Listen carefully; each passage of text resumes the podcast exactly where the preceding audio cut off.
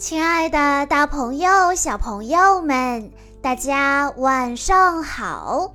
欢迎收听今天的晚安故事盒子，我是你们的好朋友小鹿姐姐。今天我要给大家讲的故事是由来自辽宁丹东的韩炳俊小朋友推荐，故事来自《汪汪队立大功》系列。故事的名字叫做《拯救生日派对》。在一个刮大风的午后，一只箱子出现在冒险湾的大街上，它跌跌撞撞地向凯蒂的宠物美容店移动。奇怪的是，箱子似乎并不是被风吹动的。它竟然长着八只脚，正在走。突然，一阵大风把箱子给掀翻了，藏在里面的天天和小丽露了出来。他们惊慌失措地往店里跑去。莱德、凯蒂和灰灰正在店里为阿奇准备生日惊喜派对呢。天天有些担心。是谁在拖着阿奇呀？他要是突然出现，可怎么办？灰灰说：“有毛毛在，他肯定能够守住秘密的，对吧？”此时，毛毛和阿奇正在狗狗乐园里玩耍，他们一起开心地滑滑梯、荡秋千。阿奇问道。我们是不是应该去和莱德和狗狗们会合了？毛毛脱口而出：“不行，我们不能过去，因为，呃呃呃，因为外面多好玩呐！”正说着，一阵大风刮来，秋千被高高的吹起，一下子把两只狗狗都抛了出去。宠物美容店里。灯突然变暗了，凯蒂的搅拌机也停止了工作。灰灰叫道：“街上所有的灯都熄灭了。”莱德似乎明白了什么。汪汪队总部集合，狗狗们迅速向总部奔去，但是没有电，总部的大门没法自动打开。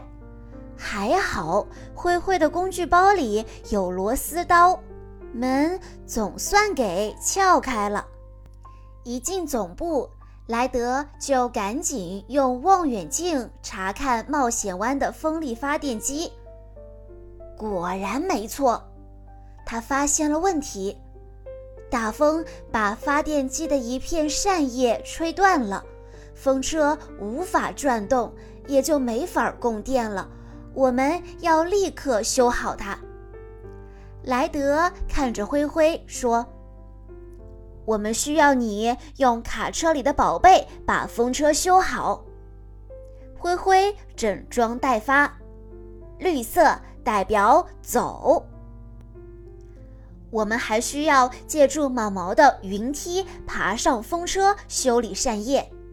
毛毛立即点头回应：“嗯。”火力全开，莱德接着说道：“没有电，红绿灯也无法工作。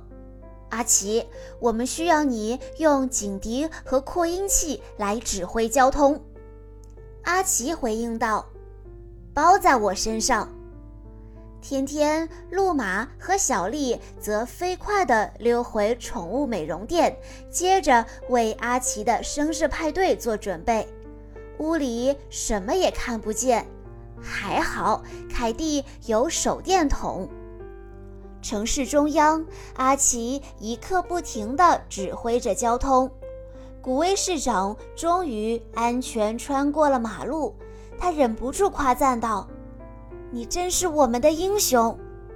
阿奇笑着回答：“没有啦，这是汪汪队应该做的。”山顶上。莱德、毛毛和灰灰正忙着修理损坏的风力发电机。莱德爬上毛毛的云梯，把断掉的扇叶拆了下来。